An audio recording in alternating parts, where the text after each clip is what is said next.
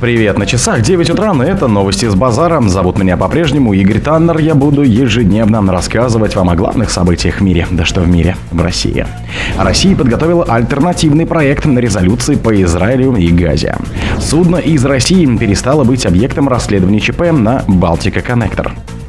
Эскадрилья F-16 ВВС США прибыла в зону Палестино-израильского конфликта.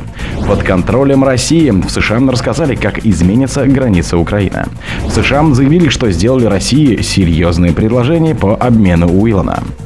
Российские ученые создали робота для изучения языков программирования.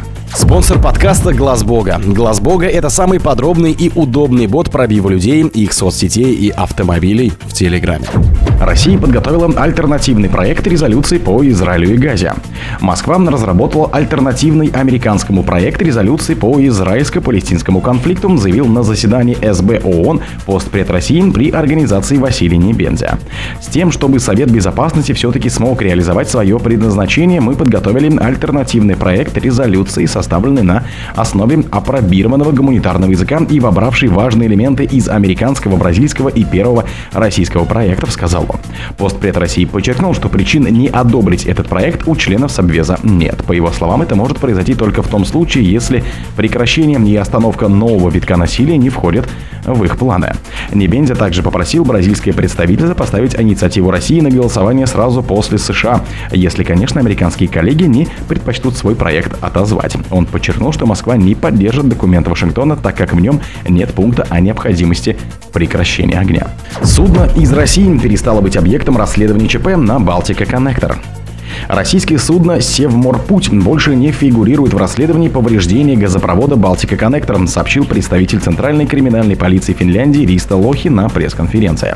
Оно, российское судно, больше не является нашим основным направлением расследования, сказал Лохти.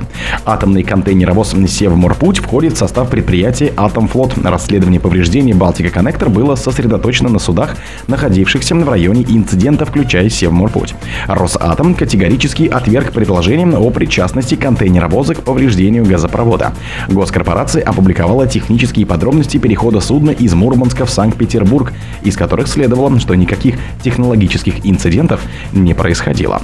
Как указано в сообщении полиции, газопровод предположительно повредил контейнеровоз Нью Нью Polar Beer под флагом Гонконга, принадлежащей китайской компании. Утром 24 октября со дня подняли якорь, на котором есть следы, указывающие на контакт с трубой. Эскадрилья F-16 ВВС США прибыла в зону Палестино-израильского конфликта. Эскадрилья американских истребителей F-16 прибыла в зону Палестино-израильского конфликта, заявили в Центральном командовании США. Экспедиционная эскадрилья F-16 прибыла в зону Центрального командования с целью усиления присутствия США для сдерживания дальнейшей агрессии, говорится в публикации в соцсети X. Регион Центрального командования США включает 21 государство на Ближнем Востоке, Северо-Востоке Африки, а также в Центральной и Южной Азии. Речь идет о таких странах, как Израиль, Ирак, Иран, Ливан, Сирия и другие. Палестино-израильский конфликт связан с территориальными интересами сторон и много десятилетий остается источником напряженности и боестолкновений в регионе. Новый виток противостояния начался после того, как утром 7 октября Израиль подвергся беспрецедентной по масштабу ракетной атаки из сектора Газа. После массированного обстрела Хамас проник в приграничные районы на юге еврейского государства. Военное крыло движения бригады Аль-Касам объявило о проведении операции «Потоп Аль-Аксы». Под контролем России в США рассказали, как изменится граница Украины. По окончанию конфликта Россия будет контролировать все необходимые ей территории нынешней Украины, заявил в беседе с YouTube-каналом Trop of Ice американский журналист Гарольд Никсон. Когда все закончится, Россия возьмет под контроль любую нужную ей, а может и всю территорию Украины, отметил он. Никсон также выразил уверенность в том, что правительство Зеленского в скором времени ожидает неминуемая катастрофа.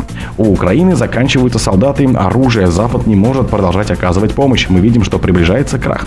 ВСУ ожидает крах украинскую политическую элиту, также ожидает крах, резюмировал Никсон. Отвечая на вопросы журналистов по итогам визита в Китай, президент в России Владимир Путин заявил, что если в Киеве хотят переговоров, то украинским властям нужно отменить декрет Зеленского, запрещающий их вести. США заявили, что сделали России серьезное предложение по обмену Уиллана. США сделали России серьезное предложение по освобождению американца Пола Уиллана, приговоренного к 16 годам заключения за шпионаж, сообщил представитель Госдепа телеканалу CNN. Мы сделали России серьезное предложение в обмен на на освобождение Пола и не прекратим работу по его делу, пока он не вернется к семье, сказал чиновник. Как сообщила РИА Новости, адвокат Ольга Карлова, комментируя ситуацию, она пока не может сообщить никаких подробностей, все только в процессе.